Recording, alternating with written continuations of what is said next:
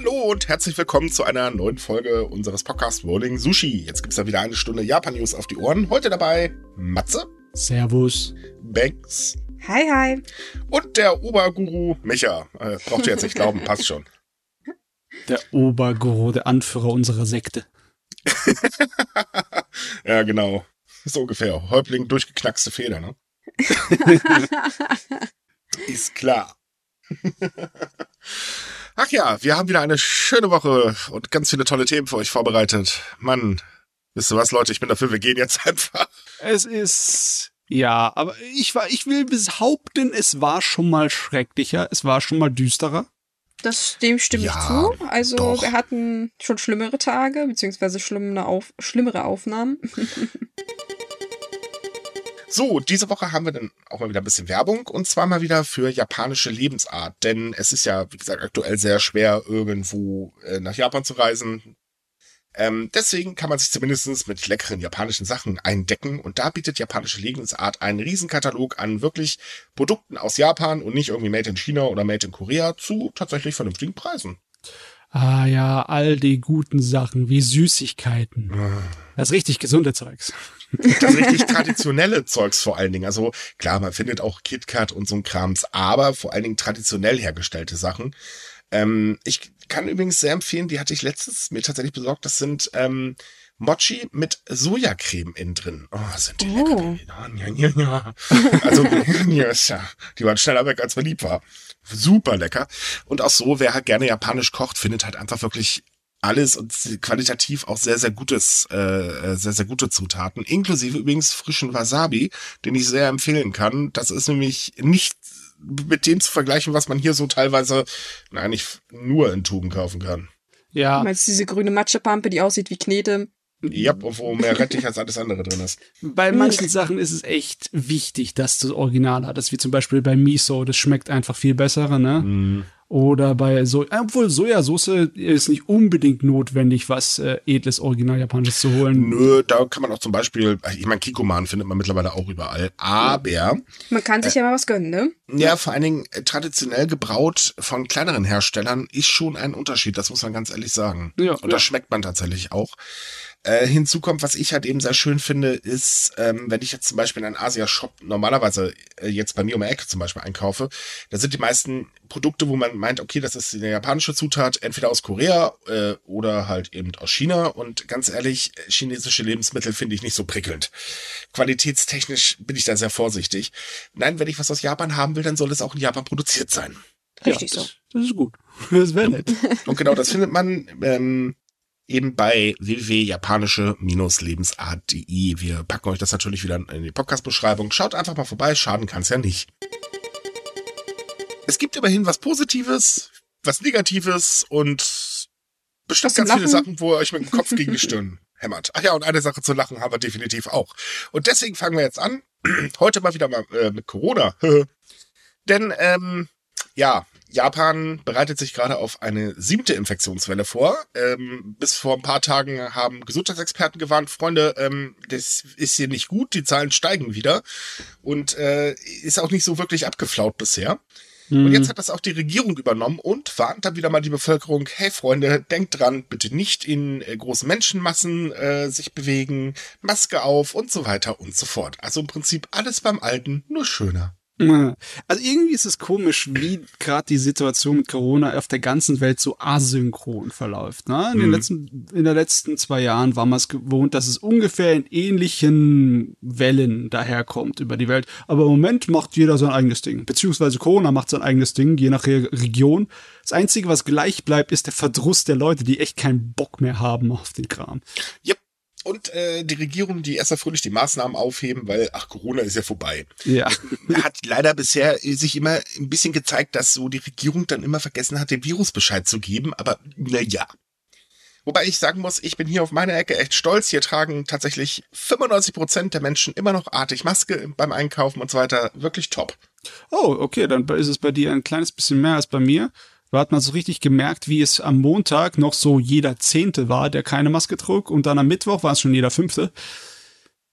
Aber nee, ja. Hier, hier geht's tatsächlich. Das Einzige ist halt, die dummen Kommentare haben zugenommen. Aber die Leute, die ohne Maske rumlaufen, das sind eigentlich die, da denkt man sich dann sowieso. Äh, Das ist dann so, ja, dass du keine Maske aufhast, war ja irgendwo klar. Naja, aber trotz allem, jeder muss es wissen, wie er äh, will. Hauptsache, man ist trotz allem immer noch ein bisschen vorsichtig. Ähm, das Ding in Japan ist allerdings, man hat sich mal wieder einen Grund dafür rausgesucht, warum denn die Zahlen jetzt wieder ansteigen. Und jetzt ratet mal, wer schuld ist. Ayo. Das Die. Jugendlichen. ähm, es ist so, dass viele junge Menschen in Japan keine Auffrischungsimpfung wollen. Und eh jetzt natürlich einige sagen, haha, ist ja klar, das Zeug wirkt ja eh nicht, gefährlich, blases blub. Nee, daran liegt's gar nicht. Sondern es liegt daran, ähm, dass einfach auch während des Quasi-Notstands sich einfach verflucht weniger an die Regeln gehalten haben. Also sind halt trotzdem trinken gegangen in größeren Gruppen und so weiter und so fort. Und ähm, dazu kommt, dass halt auch die Behörden ähm, Omikron-Subvariante BA.2, glaube ich, heißt die, verharmlost haben. Und jetzt sagen halt ganz, ganz viele, ja Leute, pff, jetzt wird man ja eh nur ein bisschen krank und das war's dann auch schon. Ich meine, das kennen wir hier aus Deutschland auch, nicht bekanntlich? Und lassen sich halt einfach nicht impfen. Das Blöde ist halt nur, dass BA, äh, ja genau, BA.2 ähm, sich gerade unter dieser Altersgruppe extrem ausbreitet und das führt aktuell zu einem ganz lustigen Anstieg. Und deswegen denkt Japan jetzt darüber nach, eine Art Kulturgutschein einzuführen. Das ähm, ist speziell für Musik, für Manga und so weiter. Ähm, da darf man das dann halt ausgeben, wenn man seine Spritze sich abgeholt hat und äh, darf dann halt ein bisschen Spaß auf Kosten der Regierung haben. Gibt es übrigens hier in Europa auch. Deutschland natürlich mal wieder nicht, was ich sehr schade finde, weil sowas finde ich bräuchten wir auch. Oh.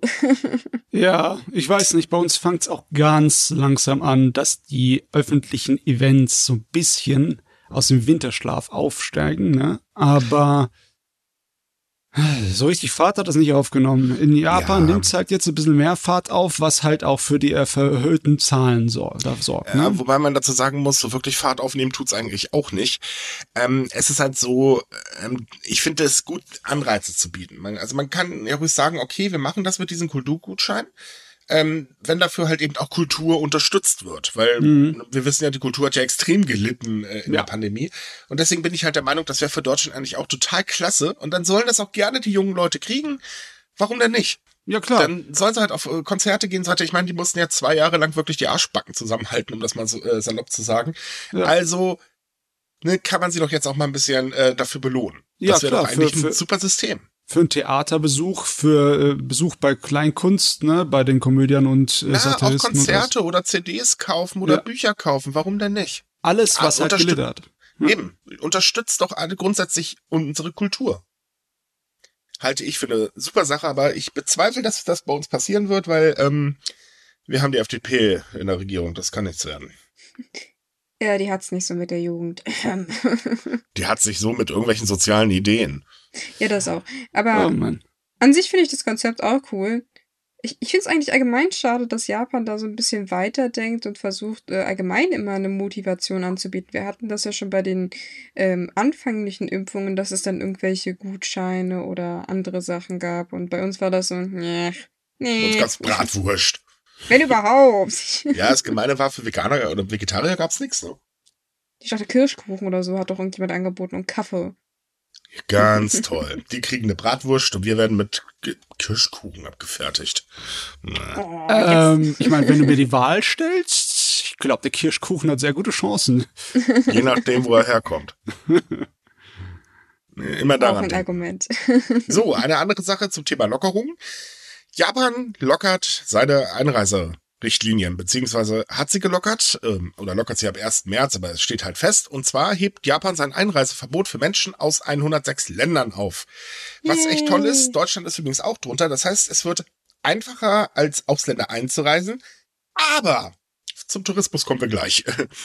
ähm, das Ganze hat allerdings auch einen Haken, denn an den aktuellen Grenzkontrollen ändert sich gar nichts. Es werden auch keine neuen Visa ausgestellt und so weiter und so fort.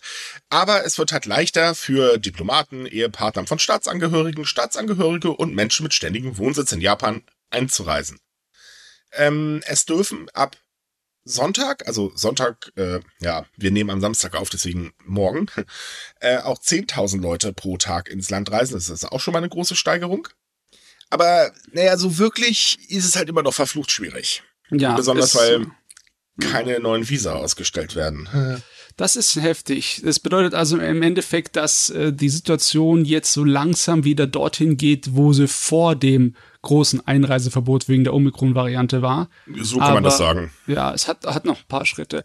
Es sind halt immer jede Woche ein kleiner Tipseltapsel, ne? Ein ganz Richtig. kleiner Schritt in Richtung Öffnung.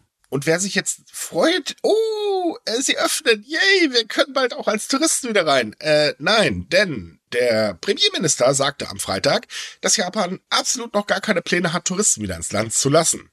Man will zwar auf die Pandemiesituation und die Maßnahmen in anderen Ländern schauen und sich daran orientieren, aber aktuell sollte man noch nicht rechnen, dass das in absehbarer Zeit was wird. Aha, also ich meine, wenn ich sowas höre, dann hört sich's sehr viel nach äh, Geschwatz an, nach heißer Luft. Es tut mir echt leid, aber äh, da, wenn du nach die Außenwelt geschaut hättest, wärst du jetzt wahrscheinlich schon eher am Öffnen.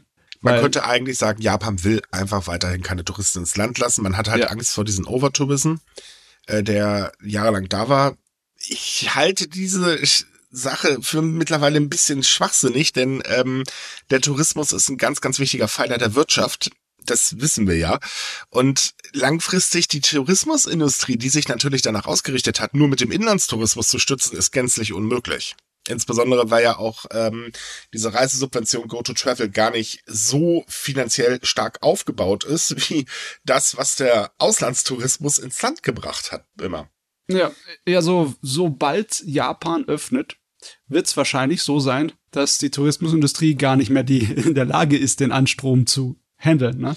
Richtig. Ja. Ähm, es ist aber noch eine andere Sache, die dadurch ein bisschen sichtlich, äh, ersichtlich wird. Also wir haben das ähm, bei uns in unserer Japan-Gruppe sehr stark äh, diskutiert. Ich meine, sagen wir ehrlich, man muss jetzt aktuell nicht reisen. Also da gibt's jetzt, weiß Gott, wichtigere Themen, als jetzt darüber nachzudenken, oh Gott, ich komme nicht nach Japan, heul, heul, heul. Ähm, ich fand auch teilweise Kommentare aller, ja, da suche ich mir jetzt japanischen Mann. Echt schwachsinnig, sorry.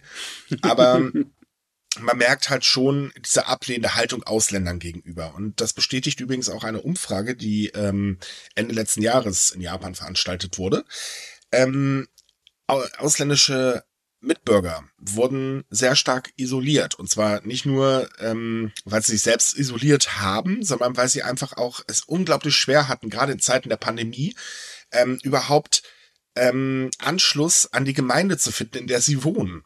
Ähm, und dadurch ähm, ja, sie, sie wurden halt sehr stark ausgegrenzt. Und äh, man merkt halt eben, also Ausländer und Japan, das ist durch die Pandemie noch viel, viel schlimmer geworden. Ja, die geht's dann im Endeffekt wie den älteren Bevölkerungsteilen, ne? Mhm. Wo halt in der Pandemie viel Vereinsamung passiert ist. Richtig. Ähm, ist eigentlich schade, muss ich ganz ehrlich sagen. Ich finde eigentlich, Japan hat das mittlerweile auch gar nicht mehr nötig, äh, so, so rumzutun. Und es kommt ja noch hinzu, wir hatten ja auch News zum Beispiel, dass Politiker davor gewarnt haben, mit ausländischen äh, Mitbürgern essen zu gehen, weil sie könnten ja Corona haben und so ein Schmarrn. Und halt auch dieses Signal, dass das Einreiseverbot, ähm, was es verhängt worden ist, gesendet hat, war definitiv kein gutes. Weil man hat ja eigentlich gesagt, okay, wir lassen keine Ausländer ins Land, dann kommt auch kein Omikron. Natürlich dürfen Staatsbürger weiterhin einreisen, weil die können ja kein Omikron haben, so nach dem Motto. Und das sendet absolut die total falschen Signale. Ja, da kann man nachvollziehen, warum die Jugend in Japan keinerlei Bock mehr auf Maßnahmen und Einschränkungen hat, obwohl es eigentlich wäre es ja was Gescheites, sich die dritte Impfung, die Auffrischimpfung zu verpassen. Nur halt, wenn es dann halt immer noch so schwer ist, irgendeinen Termin zu bekommen, weil das ganze verdammte Impfsystem immer noch äh, auf mhm. einem Bein daher hopft, dann kann ich mir vorstellen, dass sie sagen, ich habe keinen Bock auf den ganzen Stress, ne? weil von der Regierung kommt ja nichts für uns. Ganz genau. Hm. Und das ist, also man kann man kann es halt sehen, wie man will. Also wenn Japan tatsächlich in eine siebte Welle hineinschlittert, ähm, je nachdem, wie stark das Gesundheitssystem belastet wird und so weiter, ah, das wird noch verdammt lange dauern, bis halt Ausländer einreisen dürfen, also hm. ähm, Touristen einreisen dürfen. Wie gesagt, schade ist es. Es ist schade auch das Signal, das Japan damit insgesamt sendet. Auf der anderen Seite muss man sagen, ey Leute, wir haben gerade ganz andere Probleme. Ganz ehrlich, da muss man nicht ans Reisen denken. Und zur Not, Deutschland hat auch schöne Flecken. Mhm. Ja, ist eine ganze Menge sogar. Ne? Ja. Wir war ja eigentlich immer Japan voraus, was Tourismus angeht. Ne? Wir hatten mehr Touristen pro Jahr. Immer schon. Ja, Japan guckt sich halt immer ein bisschen was bei uns ab und wir ein bisschen was bei denen. Leider immer nur die doofen Sachen, aber naja, gut. Ähm, zum Thema Ausländer ist auch noch eine Sache, dass Japan einen neuen Flüchtlingsstatus plant, um die Aufnahme von Menschen, die aus Ländern fliehen müssen, zu vereinfachen. Und zwar soll es einen sogenannten, jetzt kommt's, Quasi-Flüchtlingsstatus geben. Hm. Ja, ja, dieses, die haben es mit den quasi irgendwie, ich weiß auch nicht, quasi Notstand, quasi hier, quasi da, na, wie auch immer. Quasi Regierung. Ähm, so ungefähr. Das machen sie jetzt übrigens auch schon bei Menschen aus der Ukraine. Die Menschen aus der Ukraine nennen sie nämlich nicht Flüchtlinge, weil dann würden sie ja in dieses Asylsystem fallen, was ja in Japan total kaputt ist. Nee, die nennen sie Evakuierte und damit können sie die Leute aufnehmen. Äh, wirklich viel, muss man dazu sagen, hat Japan bisher nicht aufgenommen. Das sind so ungefähr 380 Menschen. Hm. Ähm, das ist also, naja, äh, Hust, aber ähm, sie kriegen halt bessere Unterstützung. Und jetzt ist es so, Japan hat ja schon einmal einen Gesetzesentwurf auf den Weg gebracht, um eben ähm, diese massenhafte, extreme Langzeitinhaftierung zu stoppen. Problem ist, dadurch wäre auch die Ausweisung viel, viel einfacher geworden. Und das Ding ist jetzt wieder aus der Mottenkiste gekramt worden. Ähm, und da soll jetzt halt auch der Flüchtlingsstatus geändert werden. Und damit will man jetzt versuchen, das durchzudrücken. Also genau genommen, ja, wir haben einen neuen Flüchtlingsstatus, aber wir vereinfachen auch die Abschiebung. Ja, ja. also das ist natürlich wieder typisch LDP, ne? Mhm. Wir wollen ein äh, Gesetz durchbringen, wo das jeder positiv eingestellt ist, aber nur, wenn wir da mit gleichem Zug ein Gesetz einstellen können von uns, das die Leute kritisch bedauern. Ganz genau. Sendet auch wieder ganz tolle Signale, also Bombe. Ich finde es immer lustig, wie japanische Politik sich selbst versucht auszutricksen, so ein bisschen. So, so, ja, wir machen das so, aber andersrum. Und wenn wir das so machen, dann müssen wir nicht auf das Gesetz achten, was wir eigentlich selbst eingeführt haben. Das ist immer weiß ich nicht, ob das Big Brain Energy ist oder einfach nur ein bisschen, ob die selbst nicht mehr wissen, was sie da eigentlich sich alles schon aufgebaut haben an Gesetzeslagen. ich glaube, das steigt bei Japan mittlerweile auch nicht mehr durch. Ich meine ganz ehrlich, so oft wie ich über Gesetzesänderungen schreibe ähm, und mich dann so wirklich frage, sag mal, denkt ihr eigentlich auch mal nach? Das ist doch völliger Humbug, was ihr da veranstaltet. Äh, naja. Ja. Aber bei der LDP ist das eh so eine Sache, ne? Denn ähm, die LDP hat ja ziemlich aber mal wieder in Stellung gebracht und Abe ja. darf jetzt für eine Verfassungsreform kämpfen. es geht ähm, natürlich mal ja. wieder um Änderung des Artikel Nummer 9. Das ist der sogenannte äh, Friedensartikel, wie man das so schön nennt. Also sprich, der, äh, das ist das, was Japan daran hindert, Angriffskriege zu führen. Und es ist so, unter Abe gab es ja schon ewig diese Diskussion. Abe wollte das ja unbedingt ändern. So, kam nicht durch, dann hat er zum Schluss davon gefaselt, okay, dann müssen wir aber unserer Armee erlauben, dass sie wenigstens feindliche Basen im Ausland angreifen dürfen. Wo jetzt der Unterschied liegt, weiß ich jetzt auch nicht, aber okay. Ähm, das Ganze ist dann aber in Hintertreffen geraten und jetzt versucht die LDP zur kommenden Wahl das Thema wieder aufzuwärmen und hat dafür dann halt eben einige Leute auf den Weg geschickt und veranstaltet jetzt im ganzen Land Diskussionsrunden und so weiter. Und da ist aber jetzt eben auch dabei, äh, weil er ist ja das Schwergewicht, insbesondere bei den konservativen Wählern und kämpft jetzt wieder fröhlich für seine Ziele. Man könnte eigentlich sagen, gleiche Verpackung, äh, nur anderer Name. Irgendwie wirkt es fast schon wie so ein bisschen verfrühtes Feiern. Mhm. Weil klar, wenn sie im Sommer die Wahlen gut ausgehen für die LDP, dann hat sie erstmal eine Ruhezeit, wo sie drei Jahre lang so ziemlich das durchziehen kann, was sie möchte. Richtig. Aber äh, die Angelegenheit hier mit der Verfassungsänderung, die stößt aus ziemlichen Widerstand bei der Opposition. Das ist äh, irgendwie nicht so. Nur bei der Opposition, bei den Menschen ist es auch nicht wirklich sehr beliebt. Die wollen, also der größte Teil will es nicht. Das ist tatsächlich nur so ein kleiner konservativer Rand, der irgendwo in der Ecke steht. Äh, könnte man vergleichen wie hier unser AfD, die Pissnelken und ihre kleine äh, Wählerrunde. Ähm, ja, man, man will halt irgendwas, weil das angeblich so toll ist und äh, ja, nee, aber so funktioniert's Gott sei Dank nicht. Problem ist halt, wir wissen, dass in Japan gerade bei Wahlen die Wahlbeteiligung immer ziemlich unterirdisch ist mhm. und ähm, ja, das ist ein Problem. Hinzu kommt, dass der amtierende Premierminister tatsächlich die Änderung der Verfassung braucht. Das ja. ist der ganz große Witz. Und zwar nicht, weil er das will. Nie. Äh, sondern wenn er das nicht weiter verfolgt, dann verliert er ganz schnell Rückhalt bei den konservativen Flügeln in seiner Partei und dann hat er ein Problem, weil dann ist er nicht mehr lange Premierminister. Aber irgendwie finde ich es schon komisch, ne? Wenn, wenn die Wahl jetzt wirklich brenzliger wäre im Sommer, ne, und entscheidender, dann äh, würde wahrscheinlich die LBP sie gut daran tun, nicht so viele Sachen aufzurollen, wo sie in der Kritik stehen ne? und möglicherweise hier an öffentlichen Ansehen und Stimmen verlieren könnten. Aber wenn sie das jetzt hier aufrollen sollen, dann sind sie sich eigentlich schon sicher, dass sie im Sommer gewinnen, oder? Das ist doch ein Zeichen von wegen, uns kann eh nichts anhaben, also können wir gleich die kritischen Themen vorholen. Naja, es erwartet irgendwie gar keiner, dass die LDP irgendwie Stimmen verliert oder so, weil ja. ähm, die Opposition ist halt total zerstritten. Ebenfalls in der Kritik äh, die hat ja schon bei den letzten Wahlen nicht gut abgeschnitten. Ähm, ich meine, die CDP hat ja richtig eins auf den Deckel bekommen und ähm, da muss man ganz ehrlich sagen, äh, hinzu kommt, auch in der Opposition gibt es durchaus Parteien, die ja ähm, die Verfassungsänderung unterstützen. Also man kann nicht sagen, was man will, die Verfassungsänderung wird kommen, da bin ich mir ziemlich sicher und die LDP wird bei der Wahl auch definitiv nicht schlecht abschneiden. Ja, das Beschissene ist halt gerade, dass die Weltsituation mit ihren Spannungen auch diese Verfassungsänderung wahrscheinlich ein bisschen befürwortet, ne? Weil Richtig. alles, alle Gedanken sind auf die Sicherheitsfrage im ostasiatischen Raum auch gerichtet. Mhm. Ne? Das ist es eben. Ja. Und ähm, China ist nun mal eine ganz große Bedrohung, Nordkorea ist eine ganz große Bedrohung, also mich wird's da in der Hinsicht nicht wundern. Ähm, ob es jetzt gut ist, also ich mm. behaupte mal nein. Ich würde es auch nicht gut finden, wenn Deutschland auf einmal aggressiver werden würde. Ähm, aber die Konservativen werden sich damit durchsetzen, da bin ich mir eigentlich ziemlich sicher. Weil klar, der Krieg, den wir jetzt hier gerade vor der Haustür haben, der macht Angst und der schürt halt eben auch großen Warenkomplexe. Ähm, wir sehen es ja bei uns, auf einmal ist Geld für das Militär da.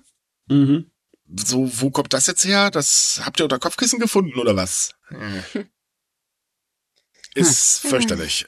Und naja, ich meine, auf der anderen Seite ist es natürlich auch so, bei der Regierung geht manches sehr, sehr schief. Äh, wir können vielleicht mit ein bisschen Glück sagen, okay, ähm, sie versuchen es, aber es geht dann wieder baden und das klappt dann doch nicht.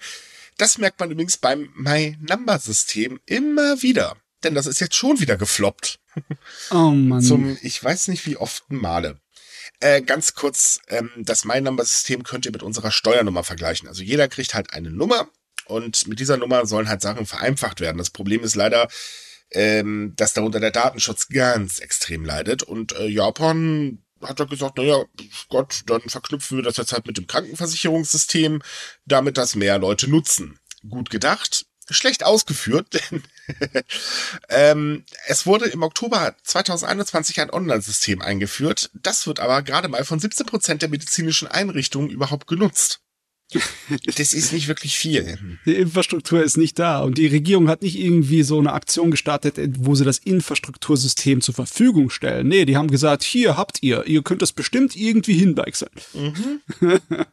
Nix war's. Also man, man kann das so vergleichen wie mit unserer elektronischen ähm, äh, Krankensache, die wir hier auch einführen wollten. Das wurde ja auch erstmal gestoppt, weil äh, blöde Idee und ähm, es ist halt so, die My-Number-Karte gibt's ja schon ewig in drei Tage. Und ähm, es ist auch so, dass die halt wirklich nicht sehr beliebt ist. Man soll ja zum Beispiel ein zinsloses Darlehen bekommen, äh, wenn man das System nutzt und so weiter und so fort. Äh, es soll mit Bankinformationen verknüpft werden. Die Idee war übrigens auch sehr schlau. Das führt überhaupt nicht zur Kritik. Nein, nein, nein, nein, nein, nein, nein. Und ähm, naja, wenn man es nicht nutzen muss, dann wird es halt auch nicht genutzt. Und das ist durchaus nachvollziehbar. Weil so wie das System aufgebaut ist, da ist ein Schweizer Käse gar nichts gegen. Da war doch auch mal ein Versuch, das mit der Auffrischimpfung oder überhaupt mit der Impfung Jupp. irgendwie zusammen zu verknüpfen, ne? Mhm. Meine Güte. Das Ding ist eben, viele medizinische Einrichtungen und Apotheken warten ab, um zu beurteilen, inwieweit die Nutzung des Online-Systems zunehmen wird. Äh, ja, äh, also man könnte auch sagen, nee, wir wollen es nicht, aber wir tun wenigstens so, als ob wir abwarten, da passiert sowieso nichts mehr. Ich mein, wir tun so, als wenn es uns interessieren würde. Ja. ja, es ist genauso, wie wenn du ein Produkt auf den Markt bringst, aber dann überhaupt nicht bewirbst und dann sich wunderst, warum es keiner kauft. Richtig. Ja, das, das ist halt schon, ähm, ja. Was auch gefloppt ist übrigens, ist eine Initiative gegen leerstehende Häuser. ähm, dazu folgendes. Also in Japan stehen immer mehr Häuser leer. Ähm, das ist, das ist eigentlich normal. Man geht gemütlich durch die Straße in Japan und sieht dann auf einmal ein Haus, das ziemlich heruntergekommen aussieht, der Garten total verwildert. Ja, und das steht da halt fröhlich rum. Und das ist tatsächlich sehr, sehr, hm, wie soll ich sagen, ähm, normal. Hm? Ja, üblich, danke. Ähm, Im Jahr 2018 waren es nach Angaben der Regierung immerhin 8,5 Millionen äh, Häuser, das sind 14 Prozent des gesamten Wohnungsbestandes, der wirklich leer stand. Boah, Und ähm, es wird davon ausgegangen, dass die Zahl bis 2033 auf mehr als 30 Prozent ansteigen wird. Das heißt also, die Gesamtfläche aller unbewohnten Immobilien in Japan ist größer als die Fläche der Insel Kyushu. Das ist Aha, viel. Halleluja, ja. 14 So. Prozent, das heißt im Endeffekt jedes, jedes siebte Haus? Ja, Meine Schnute. ganz genau. Und das ist halt ein dezentes Problem. Und warum die Häuser leer stehen, ist übrigens auch ganz witzig. Äh, was heißt witzig, ist es nicht, ist nicht eher traurig, denn ähm, immer mehr Eigentümer sterben, ohne dass sie einen Erben benannt haben. Jetzt aber das Problem, dann darf das Haus aber nicht einfach so wieder genutzt werden, abgerissen werden oder sonst irgendwas. Nee, da wird erst ein Prozess in Gang gesetzt und das dauert ewig und drei Tage. Und so lange steht das Haus halt leer und das können dann schon mal ein paar Jährchen sein, also ein paar viele Jährchen. Ähm, ein weiteres Problem ist, äh, dass immer mehr Eigentümer woanders hinziehen, aber die Adressänderung nicht melden und was dazu führt, dass die Stadt sie nicht ausfindig machen kann und dadurch keine Entscheidung über das Gebäude treffen kann. Äh, denn sowas wie, ja, das wird dann halt eben von der neuen Stadt an die alte Stadt gemeldet. Nee, das dann doch nicht. Boah, ich sehe eine Karrieremöglichkeit in Japan der Zukunft für eine besondere Sorte von Privatdetektiv, der einfach nur die Leute, Leute von verlassenen Häusern aufs, aufschreibt. Ne? Gibt schon. Gibt's bestimmt schon, ja. So, die Regierung hat versucht, das Problem anzugehen. Und zwar wurden Geldstrafen für Eigentümer eingeführt, die es versäumt haben, einen Erben einzutragen. Das Problem ist bloß, wenn die Eigentümer tot sind, da kannst du keine Geldstrafe mehr verhängen. Und sollte ein Eigentümer umziehen, soll die Immobilie im Bedarfsfall den Staat übertragen werden. Aber das funktioniert nicht so richtig, denn viele der leerstehenden Immobilien äh, stehen in ländlichen Gebieten und die sterben allgemein ja eh aus. Mhm. Hm. Ja. Und nach einem Jahr hat sich das Problem überhaupt nicht geändert. Nein, Na. es wurde noch schlimmer. Ach, jetzt sind wir aber überrascht. Ja, hätte man gar nicht erwartet. Das ist, das ist so skurril, weißt du, einerseits äh, haben wir Berichte davon, so, oh wow, es gibt Wohnungsmangel, junge Leute können sich keine Wohnungen und keine Häuser erst recht leisten und andererseits stehen die Dinger leer und niemand kümmert Ja, aber sich da, wo sie leer stehen, richtig. kannst, ja, nur da, wo sie leer stehen, äh, da will keiner hinziehen, weil da gibt es keine Jobs. Ja, das mein, das ist ja so das zweite Problem. Man könnte doch diese Gelegenheit tatsächlich nutzen und da, weiß ich nicht, irgendwas zusammenbasteln, damit man gleichzeitig äh, zwei Fliegen mit einer Klappe schlägt. Ja, das Problem ist, das klappt nicht. Japans Regierung versucht ja schon seit längerem eigentlich ländliche Regionen wiederzubeleben, was aber bisher erfolgreich gescheitert ist, weil die Konzentration auch der Wirtschaft ist halt eben in Metropolräumen, also sprich Osaka, Tokio und so weiter und so fort. Ähm, ländliche Regionen fallen da komplett außen vor und da wird auch erstmal nichts passieren. Es gab zwar so eine leichte Verschiebung während der Pandemie, ähm, wo es dann richtig heftig rasierte, aber naja, das hat sich ja auch schon wieder erledigt, ne? Oh, Mann. Was mir da auch Kopfschmerzen macht, ist, so ein leerstehendes Haus ist nicht wie Geld auf der Bank. Ne? Das äh, verliert an Wert, besonders weil es ist unglaublich, wie schnell Sachen, die nicht gepflegt werden, verwittern. Ne? Richtig. Ähm, es gibt mittlerweile allerdings in einigen Städten äh, Initiativen, die halt mit den Häusern versuchen, irgendwas zu machen. Ähm, das wird auch ganz gut aufgenommen. Aber ja, das ist halt auch nur ein Tropfen auf dem heißen Stein. Wenn jetzt allerdings äh, jemand meint, oh cool, dann kaufe ich mir jetzt so ein Haus in Japan, dürfte ja nicht viel ähm, wert sein äh, oder viel kosten und dann kann ich nach Japan ziehen. Äh, nein, es gibt übrigens ein neues Gesetz seit einem, äh, ich glaube ein Jahr, wenn ich mich gerade nicht irre. Das ist nicht mehr ganz so einfach für Ausländer, Immobilien in Japan zu erwerben. Hm. Ja, ich meine, da, da sehe ich keine wirkliche Lösung in den nächsten Horizont, also in den Nö. nächsten paar Tagen und Jahren. Definitiv nicht. Ein weiteres Problem. Japan-Fundbüros schwimmen in Bargeld. Trotz der Tatsache, dass der Boom des bargeldlosen Bezahlens in Japan sehr groß ist. Also, wird bei denen sehr viel Geld abgegeben oder wie darf Mhm. man sich das jetzt vorstellen? Ganz genau, bei dem wird immer mehr Geld abgegeben. Äh, laut der nationalen Polizeibehörde wurden 2019 19,7 Milliarden Yen, das sind so 146 Millionen Euro, abgegeben.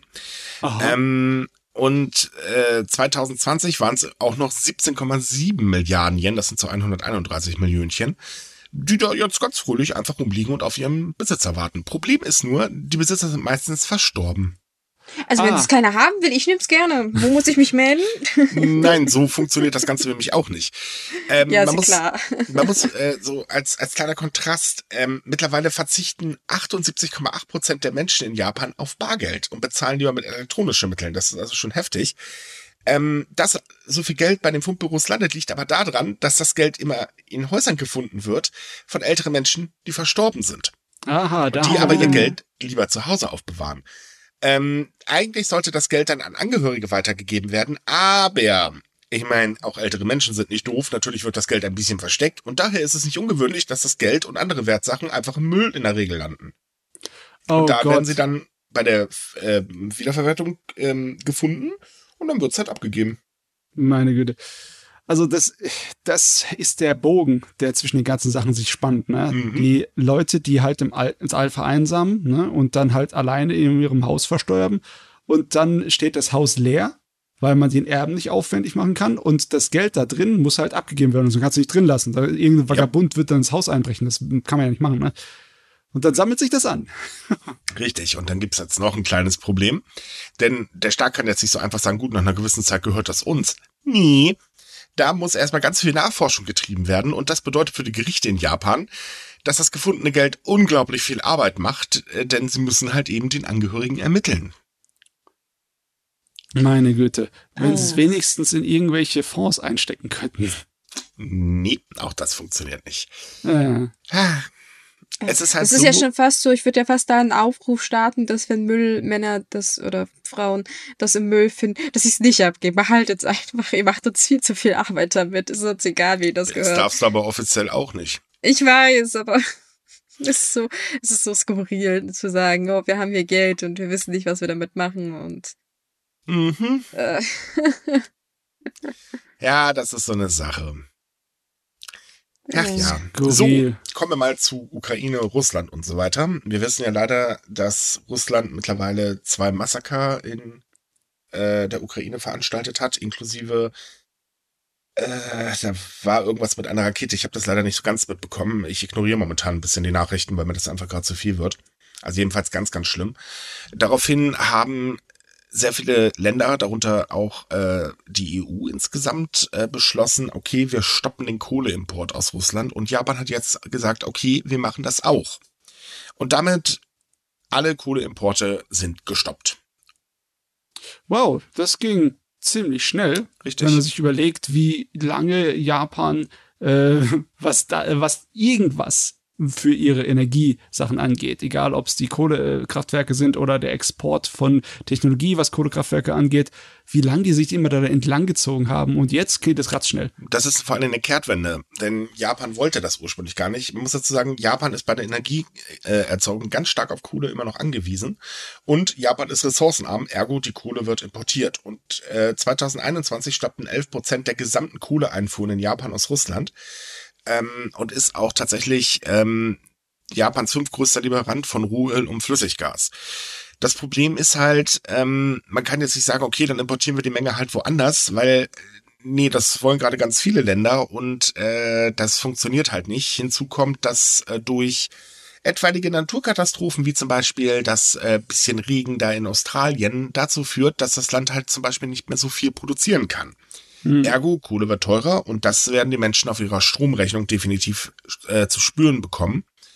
Ähm, auf der anderen Seite halte ich es allerdings auch für richtig, äh, dass man das macht. Also ich finde schon eine sehr gute Sache. Jetzt werden sich immer wieder Leute hinstellen und sagen, oh, dann Atomkraft und los, hopp, äh, ne, sehen wir zu, dass die Kraftwerke in Japan wieder angefahren werden. Das sagen tatsächlich auch mittlerweile immer mehr Japaner.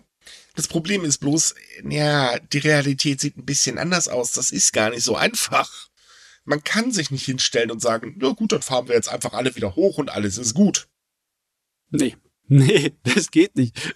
Es gibt eine Atomaufsichtsbehörde in Japan und da gibt es einiges an Protokollen und Regeln. Da muss viel getan werden, bevor überhaupt irgendeins hochgefahren werden kann. Äh, wie viele von den existierenden in Japan überhaupt noch hochgefahren werden können, weil sie, weil sie müssen ja bestimmte Vorgaben erfüllen. Ne? Also es gibt insgesamt 33 betriebsfähige Reaktoren noch in Japan. Äh, 2011 waren es übrigens 54. Davon erfüllen aber nur 10 Stück die neuen Sicherheitsstandards und das sind auch die, die wieder arbeiten. Die anderen, naja, die müssen halt umgebaut werden und so weiter und so fort. Ja, das, das ist wirklich von heute auf morgen. Richtig. Das Ganze führt zu mehreren Problemen. Denn, ähm, ja, wie soll man sagen, ähm, erstens, man muss die Regeln erfüllen. So, gerade Japan weiß, was passiert, wenn die Sicherheitsstandards eher lasch gehandhabt werden, weil ähm, ne, Fukushima und so weiter. Auf der anderen Seite steigt der Stromhunger jetzt aber an, weil wenn es warm wird in Japan, dann werden Klimaanlagen schlagartig beliebt, was kein Wunder ist bei dem Wetter. Ähm, deswegen sagt man halt, okay, warte mal, wir stoppen die Kohleimporte, ähm, wir können die Atomkraftwerke nicht wieder anfahren. Ja, doof, das wird dann wohl wieder Stromausfälle geben. Ja, äh, egal was, du hast keinerlei Maßnahmen, die du schnell mal anwerfen kannst, um das auszugleichen. Natürlich wäre das jetzt eine super Gelegenheit, so viele Solarpaneele wie möglich irgendwo anzubieten, weil damit kannst du im Sommer die Klimaanlagen be äh, betreiben. Ne? Ja, aber das musst du auch erstmal vernünftig aufbauen. Das dauert genau. auch seine Zeit. Man kann ja. eigentlich sagen, im Prinzip hat Japan den gleichen Fehler gemacht wie Deutschland. Ja. Also zumindest die Politik. Ähm, man hätte ja vielleicht mal auf die Idee kommen können, hm, es gibt so alternative Möglichkeiten der Energiegewinnung und wir können daran sogar ein bisschen was machen. Ähm, hätte man ja machen können, aber nee, Lobbyarbeit hat das ja verhindert. Mhm. Und jetzt haben wir den, nämlich den Salat. Das ist so ähnlich wie mit, ähm, oh Gott, alles wird teurer. Äh, gar nicht gut. Vor allen Dingen Lebensmittel finden wir voll blöd. Ja, Leute, dann kauft einfach mal ein bisschen weniger. Äh, ich meine, das ist leider. Man muss dazu sagen, das gilt jetzt allerdings nur für die Leute, die sich das auch tatsächlich leisten können. So, bei den Sozialschwachen ist das Problem viel, viel größer. Darüber wird aber komischerweise gar nicht gesprochen. Oder so gut wie gar nicht. In, weder ja. in Japan und in Deutschland schon überhaupt nicht, was ich echt zum Kotzen finde. Alle anderen, sorry, wenn ich das so sage, das ist Jammern auf hohem Niveau. Also das bedeutet für Japan doch jetzt eigentlich, dass äh, für die Bevölkerung wieder Stromsparen angesagt ist. Und Stromsparen und es wird halt teurer.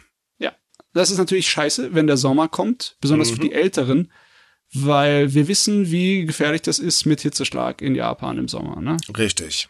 Wie gesagt, es trifft halt immer die Leute, die sowieso schon entweder ähm, gesundheitlich angeschlagen sind oder eben wenig Geld haben. Und das ist in Japan leider auch sehr weit verbreitet. Es ist so ein bisschen so eine Situation wie so, wenn sie kein Brot haben, sollen sie Kuchen essen. Richtig. Oh Gott, und das Dämliche ist, Japan hat es ja einfacher, auf die alternativen Energiequellen umzusteigen. Die sind umgeben von Meer. Da hätten sie, was weiß ich, wie viele Offshore-Windparks aufbauen können. Nee. Ja, bei uns wäre es auch einfacher. Wir haben nur blöderweise ein paar Politiker, die halt sagen, wir brauchen so eine bestimmte Abstandsregel zwischen zwei Windrädern. Ja, der weiter, die, also der Abstand ist ja größer als der zwischen Atomkraftwerk und nächsten Wohngebäude. Das muss man oder auch mal Kohle, jemand erklären. Oder Kohlegrube, ne? Ja, das auch. ah das ist halt so ein Punkt. Also, wie gesagt, das Problem ist halt, man weiß, dass alles teurer wird, weil man eben sehr viel Sachen verpennt hat. Man weigert sich aber trotz allem dann sozial Schwache zu helfen. Und die leiden, wie gesagt, extrem darunter. Und die meisten ältere Menschen fallen unter sozial schwach, weil so hoch ist die Rente, weiß Gott nicht. Und in Japan sind die Lebensmittel sowieso schon verdammt teuer. Also äh, jetzt dann noch der Strompreis, der jetzt im April eh schon angestiegen ist und jetzt wird er nochmal ansteigen. Also das ist ich, ich weiß nicht, ich finde halt einfach, ähm, man vergisst komplett einen Teil der Bevölkerung. Und zwar einen ziemlich großen Teil der Bevölkerung. Hm. Ja. Lange haben sie es ignoriert. Jetzt müssen sie ja. die Rechnung zahlen. Beziehungsweise nein, die Regierung muss nicht die Rechnung zahlen, die Bevölkerung muss die Rechnung zahlen. Ja, leider. Das ist echt heftig.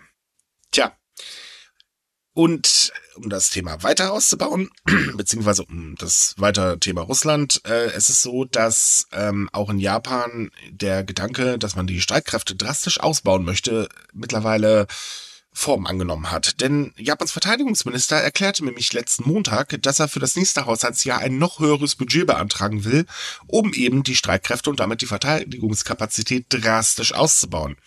Es geht natürlich jetzt nicht nur um Russland, logischerweise, aber das Ziel ist insbesondere China, das nämlich im indopazifischen Raum eine immer stärkere Bet äh, Präsenz zeigt und natürlich die nukleare Bedrohung durch Nordkorea. Man will halt hm. abschrecken. Hm. Äh, die Sache kombiniert, ist bloß. Ko ganz kurz, kombiniert mit der Verfassungsänderung ist das übrigens keine so tolle Idee, finde ich. Erstens das und zweitens, Japan gibt jährlich so viel Geld für sein Militär aus. Also jetzt wirklich prozentual im Kontext zu den anderen Ausgaben ist das enorm. Und wir wissen, dass Japan massiv verschuldet ist. Und gerade, weil wir es ja das Thema schon hatten, ich bin mir nicht sicher, ob man sich das auch wirtschaftlich erlauben kann, da jetzt noch mehr Geld reinzuballern, weil äh, die Bevölkerung wird darunter leiden und man muss dagegen auch was tun, weil wenn die Bevölkerung kein Geld hat und hungert, dann wird das auch mit der Wirtschaft nichts. Und dann ist das mhm. Militär im Prinzip auch egal. Hungrige Menschen wollen nicht kämpfen. Ich meine, seitdem das neue Kabinett von äh, äh, ja, seitdem die wieder am Geld ausgeben sind, ne, seit Ende letzten Jahres, haben die so viel Schulden anvisiert, dass, äh, meine Güte, also 8,5 Millionen Yen Schulden, äh, Zinsrückzahlung dieses Haushaltsjahr. Das ist schon eine Marke. Das ist immerhin mehr als äh, der Rekordverteidigungshaushalt dieses Jahr. Ähm, man muss dazu sagen, es ist aber ein bisschen anders als zum Beispiel in Deutschland. Ähm, in Japan, ähm, die Schulden, das ist eher alles so äh, inländisch verteilt. Also sprich, ja, ja. Ähm, ja, ich will jetzt nicht sagen, das ist harmloser, aber das ist alles ein bisschen anders gelagert. Ich bin jetzt auch kein Finanzexperte, um das jetzt genau erklären zu können. Es ist halt so, dass der Verteidigungsminister sich an Deutschland orientiert. Denn wie wir wissen, Deutschland hat ja vor noch nicht allzu langer Zeit eine ziemliche Kehrtwende gemacht und ähm, seine Verteidigungsaufgaben auf zwei Prozent des Bruttoinlandsprodukts angehoben. Also das, was Trump damals von Deutschland gefordert hat, hat Scholz jetzt umgesetzt. Wobei man sagen muss, bei unserer Armee ist das aber auch dringend erforderlich, weil äh, eigentlich müssten wir den ganzen, eigentlich müssten wir mal wirklich sagen, so Leute, schmeißt mal alles auf den Berg, wir kaufen jetzt alles neu. Dann funktioniert es wenigstens. Wenn dir, wir sortieren aus. Ja, ja, wenn man ein bisschen genauer hinguckt, bei uns ist es wirklich äh, wir haben einige Sachen, die problematisch sind. Es ist nicht nur, dass das Zeugs veraltet ist, und einige Sachen sind auch einfach ungeeignet. Ne? Ja, Als zum Beispiel unsere Verteidigungsministerin. Entschuldigung, aber die letzten drei, die waren einfach gnadenlos äh, ungeeignet. Unsere jetzige übrigens auch, die macht uns auch gerade ganz gut zur Lachnummer. Äh, oh, mit den äh, Lieferungen an die Ukraine, das geht ja mal wieder basig in die Hose. Also vielleicht sollte man langsam mal jemanden ranlassen, der sich ein bisschen mit der Materie auskennt. Wäre vielleicht eine Idee, ich weiß ja nicht. Ah, man. In gewissen Bereichen gibt's da Ähnlichkeiten zwischen uns und den japanischen Selbstverteidigungsstreitkräften. Mhm. Die sind auch nicht so fit und einsatzbereit, wie eigentlich für eine ordentliche Verteidigungsstreitkräfte das gehört, sich gehört, ne? Aber ähm, ich glaube nicht unbedingt, dass diese Aufstockung jetzt sofort äh, zum Löcher flicken äh, führt, sondern eher dazu, um nach außen hin, wie du gesagt hast, ein bisschen stärker zu wirken. Gut, ich kann es nachvollziehen, dass man das machen möchte, weil China wird wirklich immer aggressiver, das muss man ganz ehrlich sagen. Und Nordkorea, naja, äh, gut, das ist halt Nordkorea. Ähm, und die Gefahr besteht halt dadurch, dass was Russland da gerade macht und natürlich die teilweise, ich sag mal, nicht ganz so aggressive Reaktion der anderen Staaten könnte dazu führen, dass China sich das halt doch überlegt, jetzt mal richtig aktiv zu werden. Und ich meine, sie beanspruchen eine Inselkette, äh, die von Japan verwaltet wird. Äh, sie beanspruchen Taiwan. Hm.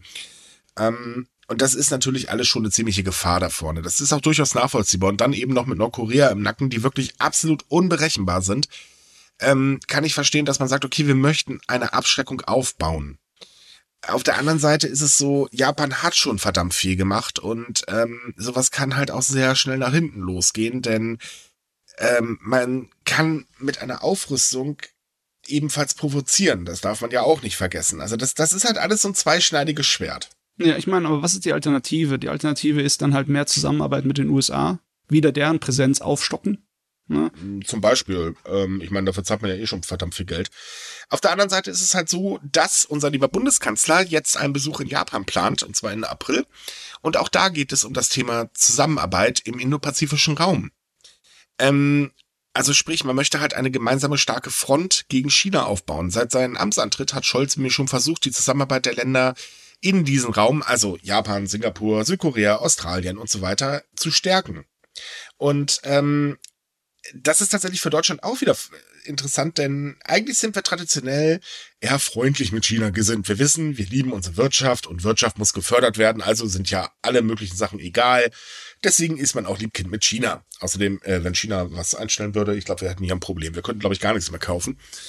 Ähm, Und es ist so, dass Scholz jetzt aber einen ganz anderen Kurs fährt und halt sagt, naja, Wirtschaft ist wichtig, okay, aber das, was da jetzt gerade betrieben wird, ist nicht so gut. Und da müssen wir halt wirklich zusammenarbeiten.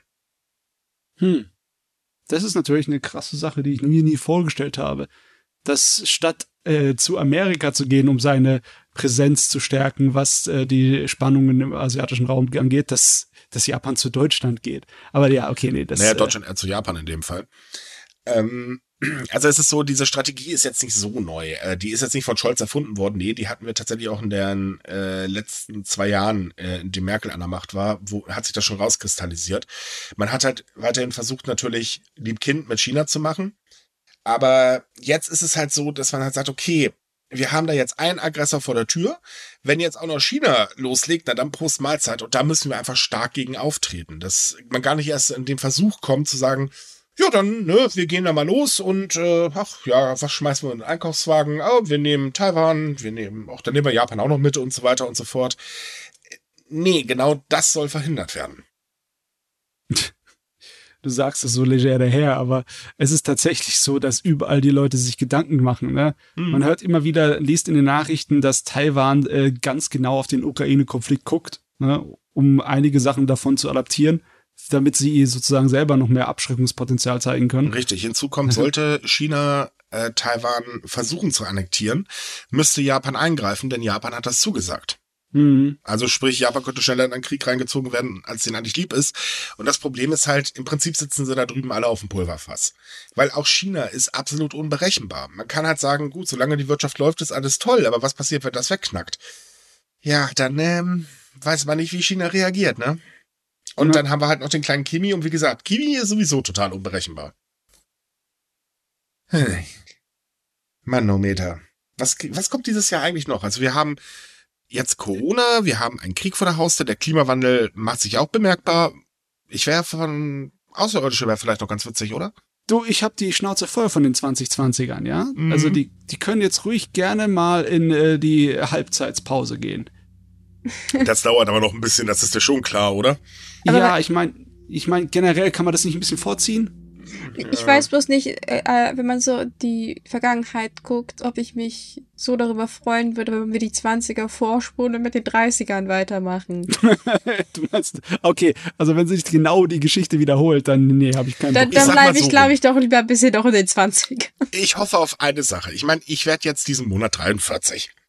Das heißt, ich hab's nicht mehr allzu lange bis Rente und dann bin ich sowieso irgendwann nicht mehr da und so weiter. Wenn alles noch ein bisschen warten würde, bis ich die Erde verlasse, dann nach mir die Sintflut. Ist mir scheißegal. Aber bitte nicht, das wenn ich Das ist schön, dass du dann zufrieden bist. Das ist gut zu wissen, Micha. Hey, es wäre sehr ungünstig, wenn das jetzt alles kaputt macht und ich äh, dann im Prinzip so fröhlich im Altersheim sitze und mir so denke, na klasse, jetzt geht's los. Herzlichen Dank auch. Jetzt, wo die Alten sowieso alle angearscht sind. Dankeschön. Ich, will ja nicht böse sein, Micha, aber vielleicht rechnest du da ein kleines bisschen zu optimistisch. Du hast noch 25 Jahre bis zu deiner Rente, da kann viel passieren. Ach Mensch, glaub mir nicht den letzten Optimismus, den ich hab. Oder die letzte Hoffnung. Oh Gott, oh Gott. Also ganz ehrlich, hört sich alles komisch an, ich weiß aber, ich glaube, man kann es nur noch mit Humor nehmen, weil ja, es ist wirklich heftig geworden. Ich meine, ähm, es ist jetzt nicht das erste Mal, dass die Welt kurz vorm Auseinanderbrechen steht, aber aktuell ist es so viel und man kriegt leider dummerweise von allen Seiten mit, wie unfähig Regierungen sind, vernünftig zu reagieren. Ähm, ja, wir sind heute superb informiert. Das lässt halt auch hinter die Kulissen blicken und an den ganzen Putzschäden sich erfreuen. Richtig. Ganz genau, das ist nämlich der Punkt. Und ich meine, ähm, merkt ja halt einfach auch, dass man immer mehr Menschen an der Macht hat, die absolut unberechenbar sind. Siehe eben Putin. Ne? Auf der einen Seite sagen, ja, ja, wir machen nix, wir sind harmlos. Auf der anderen Seite, ach, äh, dann legen wir jetzt mal los, ne? Und so solche Geschichten. Und dann hat die Sache mit dem Klimawandel und das rächt sich jetzt ja halt. Wir hätten schon längst reagieren können und erneuerbare Energien ausbauen können. Haben wir nicht gemacht und jetzt haben wir den Salat. Dankeschön. Und diese Unfähigkeit, das, das ist kaum noch erträglich, finde ich. Ja. Es ist sehr frustrierend, da stimme ich dir schon zu, weil man denkt sich so, ich könnte das alles besser machen und ich habe doch nicht mal Politik studiert. Ja, ich würde einfach nur logischer denken. Ich meine, es ist wirklich hart mitzuerleben, wie man eigentlich, ja ganz doof gesagt, grinsend in ein Messer rennt. Wer hm. macht denn sowas? Jemand, Das der ist so- dem Geld lieber ist. Ja, okay. Aber nee, ich glaube, wenn Geld lieber ist, selbst der rennt nicht normalerweise offen in einem Messer. So doof ist kein Mensch. Aber das sagst du so, ne? Aber die Reaktionen der Menschen auf die Situation sind so unterschiedlich und so verrückt teilweise. Ich meine, Ja. viele Leute flüchten sich einfach nur in Verdruss so, und, und Apathie. Man kann Aber andere Leute flüchten sich dann in Verschwörungstheorien. Das ist noch schräger. Ich Ja, wollte man, gerade man sagen, kann, apropos verrückt, ne? ja, Moment, da kommen wir gleich zu. Äh, eine Sache noch. Man könnte eigentlich ganz genau, oder wenn man es ganz genau nimmt, eigentlich unser Wirtschaftssystem völlig im Eimer. Weil es funktioniert halt einfach nicht mehr. Man kann das so nicht weiterlaufen lassen, wenn man es genau nimmt. Ich habe zwar keine Ahnung, gegen was man das ersetzen sollte, aber das so weiterlaufen zu lassen, ich glaube, dann können wir die Menschheit einpacken, da ist dann nicht mehr viel übrig. Aber, weil du gerade Verschwörungstheorien und weil wir gerade über die Blödheit der Menschheit reden, ähm, ja, auch Japan hat ziemliche Schwachköpfe und auch selbsternannte QAnon-Aktivisten. Hust. Und da gibt es eine Gruppe, die nennt sich Yamato Q. Das ist eine Gruppe, die nennt sich äh, selbst halt der japanische Flügel von QAnon. Also sprich, äh, sie machen im Prinzip genau das, was man erwartet. Trump ist der große Weltretter und Menschenfreund. Entschuldigung, oh, das ist so gut. Ähm, man ist natürlich gegen die Impfung, weil man will ja die Weltbevölkerung dezimieren und, und, und, und, und. Also auf ihrer Webseite heißt es zum Beispiel, ähm, in dem Impfstoff ist ein, äh, ähm, ein, ein, ein Gen oder irgendwie sowas ähm, drin von einer Krankheit und damit werden halt alle Menschen angesteckt. Bla, soll's blub. Und man macht halt eben das Übliche, was man ja auch kennt. Man organisiert Demos und man hat natürlich auch so seine Online-Chats. In Japan ist das dann übrigens Line und nicht äh, Telegram. Und nun sind ein paar Aktivisten in eine Klinik in Tokio eingebrochen. Hm. Der Also- Witz, Moment, jetzt kommt der Witz. Sie wurden an Ort und Stelle übrigens direkt dingfest gemacht. Das Problem ist bloß, keiner weiß, warum die da eingebrochen sind. Selbst die Leute wissen selber wissen es nicht. Hm. Äh, ja. äh, Ähm, okay. Gut Äh, du- durchdacht, würde ich mal sagen. Ist denen Ja. einfach langweilig oder was? Naja, man könnte ja meinen, okay, sie äh, äh, gehen in eine Klinik oder brechen in eine Klinik ein, weil die Klinik halt impf, äh, impft. Hm. Ja. Man könnte davon ausgehen, okay, dann wird da halt ein bisschen was zerstört, damit sie nicht mehr impfen können. Das war aber gar nicht denen ihr Ziel. Genau genommen äh, wurde bei der Polizei ausgesagt, wir wissen es selber nicht, wir sind halt einfach rein. Das, Okay. glaube ich, fällt dann unter ohne Sinn und ohne Verstand. Eine ne Frage, wann hat man rein zufällig den Alkoholwert bei denen gemessen oder Nee. irgendwas in der Richtung?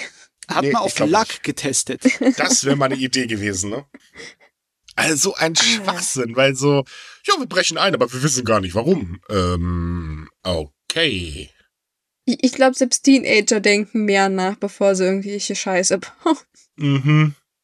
Ah, ja, die, meine die sind schon ein bisschen äh, hardcore bekloppt. Also, ich tippe mal drauf, das war so eine, so eine typische, wir müssen jetzt was machen und ein Zeichen setzen und jetzt brechen wir da einfach mal ein. So, dann haben wir genug Zeichen gesetzt, weil mehr Zeichen wollen wir nicht setzen. Äh, oder irgendwie so. Ich weiß nicht, also ich, einerseits können wir ja, also anders gesagt, wir können ja eigentlich froh sein, dass sie nichts Schlimmeres vorhatten. Also ich meine, in den USA haben wir jetzt in den letzten Monaten und beziehungsweise Jahren oft genug gesehen, dass diese Anhänger absolut eskalieren können und auch Menschenleben fordern. Von daher, vielleicht bin ich sogar ein kleines bisschen froh, dass sie da einfach nur rein sind und mir äh, dann nichts mehr gemacht haben. Ja, Ja. Bin, bin ich tatsächlich auch. Ähm, ich musste mir leider die, ihre Webseite durchlesen und äh, weißt du ganz ehrlich, wer auf seiner Webseite schreibt, dass Trump viele Kinder gerettet hat, äh, die Systemmedien in Japan aber nicht darüber berichten dürfen, da denkst du dann auch so, ja, nee, ist klar, Ja. Leute. Tut's eigentlich doll weh oder so? Manchmal sind Medikamente vielleicht doch gar nicht so schlecht. Eieieiei. Übrigens, ähm, die Verschwörungstheoretiker-Szene ist in Japan gar nicht so klein, wie man denken mag. Sie treten nur nicht immer so sehr in Erscheinung, sondern äh, sind eigentlich größtenteils im Internet aktiv. Könnten sich das unsere Querdenker in Deutschland bitte auch abgucken, weil im Internet nerven sie nicht so ge gewaltig, da kann man sie ignorieren. Mm, naja, und eine zweite Sache ist, dass ich will es jetzt nicht genau Verschwörungstheoretiker nennen, aber zum Beispiel so Menschen, die alternative medizinische Sachen äh, besser finden und deswegen auch Impfungen ablehnen, weil die angeblich gefährlich sind. Das ist in Japan auch ein bisschen mehr anerkannt, wenn man sagt, so, ja, man macht das mehr auf den natürlichen Weg und bla bla bla, solche Sachen halt. Deswegen ist es, glaube ich, auch in den letzten Jahren nicht so auffällig gewesen, weil ich meine, Mhm. da gibt es diesen, ach, ich vergesse mal seinen Namen, da gibt es diesen einen sehr berühmten Musiker, der unter anderem auch den Soundtrack von Paprika gemacht hat und der ist absoluter Impfgegner und der ist super offen dazu und das interessiert kein Schwein. Weil alle sagen, okay, kann man, ja, es, ja kein also Problem. Seit, seit der Pandemie sind übrigens auch sehr viele ähm, Ärzte, die der Meinung sind, wir müssen jetzt mal ganz dringend ein Buch schreiben, ähm, ah, ja, ja. aus den Löchern gekrochen gekommen und haben dann so ihre Theorien dazu äh, verfasst. Die Bücher verkaufen sich tatsächlich in Japan auch sehr, sehr gut. Ähm, aber trotz allen, ich sag mal, ist das immer noch relativ harmlos anzusehen. Ähm, sie sind halt da, aber ja, das war's dann im Prinzip. Sie, sagen wir mal, sie nerven nicht so doll wie hier in Deutschland. Sie sind nicht so aggressiv. Das, äh, ja. Ja, das kann man so ganz gut zusammenfassen. Mhm. Ach, mancher bin ich neidisch auf Japan. du meinst, dass man die Probleme weniger sieht und hört? Nee, dass man die besser ignorieren kann. Weil ganz ehrlich, mir gehen diese Querdeppen so dermaßen auf den Senkel. Äh, ich bin vorhin, ähm, ich bin ja auf Twitter mittlerweile relativ aktiv und da gab es dann schon wieder so eine, so eine äh, Fake-Todesanzeige äh, ja, die wird natürlich massenhaft geteilt, aber keiner stellt irgendwie fest, dass ähm, bei einer Todesanzeige es sehr merkwürdig ist, dass es erstens ein Stockfoto war und zum zweiten äh, auch sehr merkwürdig, dass es da Schreibfehler drin gibt. Hm. Naja. Ja, na gut, das Weitere kann durchaus passieren, aber das Erstere ist schon etwas ungewöhnlicher. Meine Frage ist eigentlich jetzt, was machen jetzt eigentlich die ganzen Querschwurbler hier in Deutschland? Ich meine, wir haben ja äh, mehr oder weniger keine Regeln. Sie sind systemtreu. Weil die Regierung will ja nicht mehr, dass wir Masken tragen, also sind sie jetzt systemtreu und die Leute, die Masken tragen, die sind jetzt die neuen Querdenker. Ich schätze mal, die finden dann bestimmt ihre Nische, wenn sie auf die Demos für Russland gehen. Das ist der mm. Punkt und das mm. äh, merkt man auch tatsächlich, weil die Obergurus so aller äh, Hildmann und äh, Gott, hier dieser Arzt, der da gerade in Tansania fröhlich die Eier rumschaukelt, ähm, sind ja jetzt ganz, ganz krass für Putin und Putin rettet ja eigentlich nur die Welt und bla, Sülz, blub du weißt doch, der Westen ist doof, etc. bla. Der Witz ist, ja. wenn die Leute mal nachdenken würden, ähm, warum gehen sie dann nicht nach Russland? Ach ja, da darf man die Meinung gar nicht so laut rausposaunen. hm. Man hat also die Karten fürs Bullshit-Bingo neu gemischt. Wunderbar. Klar. man muss ja weitermachen, Geld sammeln und so weiter. Was, was machen die denn? Die Obergurus da, die sammeln seit mehr als zwei Jahren jetzt, glaube ich, äh, sammeln doch eigentlich nur Geld von willigen Schäfchen. Und die Deppen sind so blöd und spenden, was das Zeug hält. So, dann kauft man hm. sich davon mal eben ganz kurz ein Hotel in Tansania. Also noch schwachsinniger geht's doch schon gar nicht mehr. Tja. Okay, komm. Man kann halt immer nur hoffen, dass dann solche, die, die Gefolgschaften dann immer recht schnell schrumpfen, was ja auch der Fall ist. Und naja, der letzte harte Rest, der verschwindet auch irgendwann. Ja, leider sind heute sehr viele Pro-Russen-Demos unterwegs. Hm. Aber komm, lassen wir das Thema, weil wir können uns über die Leute noch und noch ja äh, ich sag jetzt mal Anführungsstrichen, aufregen. Sie ändern sich sowieso nicht. Den wächst nicht mal eben kurz ein richtiges Gehirn. Das ist weiter nur dieses provisorische, weiß ich, Beta-System oder so, was die Menschheit vielleicht damals mal gekriegt hat. Das quasi Gedankensystem. Genau, das quasi. Der war gut jetzt, der war gut. Aber echt. So, ein anderes Thema, und zwar jetzt mal fernab und ganz weg von dem, über was wir gerade gesprochen haben. JR East erhöht seine Ticketpreise um ganze 10 Yen aber nicht einfach so, um zu sagen, oh, wir müssen mehr Kosten decken. Nee, es geht darum, um behinderte Menschen besser zu unterstützen. Denn von den Mehreinnahmen werden nämlich ähm, äh, Umbauten an Bahnhöfen und an Zügen vorgenommen, um sie eben behindertengerechter zu machen. Finde ich eine super Sache. Damit reagiert JR East übrigens auf das ähm, äh, äh, eine Verordnung des japanischen Verkehrsministeriums, beziehungsweise das japanische Verkehrsministerium hatte im Dezember 2021 erlaubt, dass die Fahrpreise erhöht werden dürfen, damit Bahnunternehmen Bahnhöfe und Züge eben ausbauen können. Ähm, und äh, JR East ist halt das erste Unternehmen, was jetzt gesagt hat, okay, dann müssen wir jetzt die Preise ein bisschen anziehen. Die anderen werden wahrscheinlich noch folgen. Und aktuell testet tatsächlich jedes Unternehmen irgendwas, was eben die ähm, äh, Zugänglichkeit verbessert. Also zum Beispiel JRS, JR West, Entschuldigung, ähm, testete automatische Rampen, äh, damit eben Rollstuhlfahrer leichter in die Züge kommen. Und die sollen auch bald in vielen, vielen Bahnhöfen eingesetzt werden. Hm. Also, das ist sehr schön, aber mhm. es ist mhm. auch verwirrend für einen Deutschen. Ne? Das hört sich nicht nach viel Geld an. Bei den pra Fahrpreiserhöhungen, die wir gewohnt sind, sind die 10 hm. Yen da, äh, fragt man sich, habt ihr davon überhaupt irgendwas bezahlen? können sie bei uns ja noch nicht mal einen neuen Anstrich für die Bahnhöfe bezahlen für. Also, Angeblich, die geschätzten, angeblich. Ges- richtig, die geschätzten Gesamtkosten für alles, was man machen will, inklusive der Wartung, liegen bei 590 Milliarden Yen, das sind so ungefähr 4,3 Milliarden Euro. Durch die Erhöhung der Ticketpreise soll ungefähr die Hälfte der Gesamtsumme gedeckt werden. Mhm. Das ist schon ordentlich. Ja. Ich finde das großartig. Warum kriegt unsere Deutsche Bahn das nicht hin? Ähm, meine, weil ähm, bei uns die Regierung nicht äh, sich zum Ziel gesetzt hat, dass die Zugänglichkeit der Bahnhöfe für behinderte Menschen verbessert werden soll. Die japanische Regierung hat das gemacht und zwar sollen bis 2025 an 3000 Stellen Sicherheitstüren für Bahnsteige und äh, an allen Bahnhöfen, an denen mindestens 2000 Fahrgäste pro Tag äh, unterwegs sind, Aufzüge installiert werden. Hm. Mhm. Also ich glaube zu wissen, dass zumindest, also dass Bahnhöfe eigentlich immer barrierefrei sein müssen bei uns. Das Problem ist äh, mit der Umsetzung und beziehungsweise Instandhaltung. Also der Bahnhof bei mir um die Ecke, der hat einen wunderbaren Fahrstuhl, der zu 90 Prozent der Zeit nicht geht. Ähm, du, äh, ich sag nur extra drei, ne? Die haben oft genug über seltsame Umbaumaßnahmen Oh ja. gesprochen, ähm, wo dann auf einmal die behindertengerechte Zugänglichkeit gänzlich nicht mehr vorhanden war. Ja, die, die Rollstuhlrampe, die an der Wand geendet hat, weil man vergessen ja, hat, die oder die, Sache weiterzubauen. mit, wir haben zwar eine tolle Brücke jetzt gebastelt, blöderweise, wenn es gewittert, sollte man sie lieber nicht benutzen und lieber 2,3 Kilometer weiter den Übergang. Ist sicherer. Mm. So als Beispiel. Also es gibt Aua. genügend Beispiele bei der Deutschen Bahn, weil so, ich sag mal, die Deutsche Bahn schafft es tatsächlich irgendwie ein Planungs-Bullshit-Bingo zu spielen. Anders kann ich mir das auch nicht erklären. Äh, es ist teilweise sehr, sehr lustig. Nein, eigentlich ist es sehr, sehr traurig, was da veranstaltet wird. Also im Endeffekt waren wir dann früher dran als Japan mit dem Ausbau für behindertengerechte Bahnhöfe, nur sehr, sehr halbherzig hatten wir Richtig. es gehabt, ne? Hm. Ja, und es ist halt auch so, dass ähm, für ländliche Gebiete die Regierung zum Beispiel Subventionen für diese Umbauten pl äh, einplant, äh, weil da eben das nicht durch Fahrpreiserhöhung gedeckt werden kann. Und ähm, ich finde, das ist halt eine der positiven Seiten der Olympiade, weil die Olympiade hat das Ganze angestoßen, dass halt eben die Barrierefreiheit noch mehr in den Fokus gerückt ist. Ja, ja.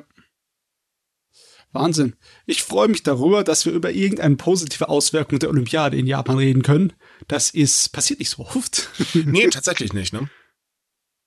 Also das ist eigentlich tatsächlich eine richtig schöne Sache. Mhm. und ist auch zwingend erforderlich, weil ähm, ja, man muss mal ganz ehrlich sein, das Thema Behinderung ist in Japan lange, lange Zeit sehr, sehr stark ignoriert worden. Ähm, und es wird Zeit, dass da was passiert.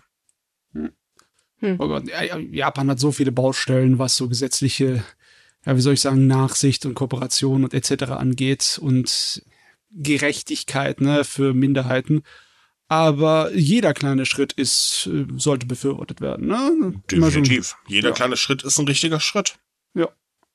Gute Sache. Ganz Du genau. musst es nur durchziehen, ne? Ja, das wäre schön. Ja. Ach, naja, also ich, ich, ich denke eigentlich, dass das machen. Ich meine, klar, es wird ein bisschen Zeit brauchen, aber ich meine zum Beispiel das wie mit diesen Sicherheitstüren, die gibt es ja zumindest an jedem größeren Bahnhof. Mittlerweile in Japan und auch, man baut ja immer mehr in Bezug auf ähm, Barrierefreiheit für sehbehinderte Menschen um. Also es dauert, aber ich denke, man geht ja doch recht effizient vor. Mhm.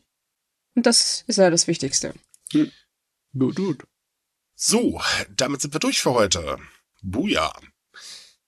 Liebe Leute, wir wünschen euch wie immer eine schöne Woche. Bleibt gesund und so weiter und so fort. Wenn es euch gefallen hat, empfehlt uns weiter. Wenn es euch nicht gefallen hat, könnt ihr uns gerne Feedback senden. Übrigens dazu, wir haben letzte Woche eine super liebe E-Mail bekommen. Ganz, ganz herzlichen Dank. Und nein, wir können leider keine Namen nennen. Ihr wisst, Datenschutz. Trotz allem, vielen Dank. Es hat uns wirklich sehr gefreut. Ähm, denkt dran, am Montag kommt unser Anime-Podcast. Der ist dann mit der Miki und unseren lieben Matze Jo. falls ihr nicht genug von ihm bekommt. Weitere Japan-News gibt es bei uns auf sumika.com. Da haben wir dann jeden Tag aktuelle Sachen für euch. Natürlich auch ganz viele Reisetipps und so weiter und so fort. Naja, ansonsten liked uns, wo ihr uns liken könnt. Bis zum nächsten Mal. Tschüss. Ciao!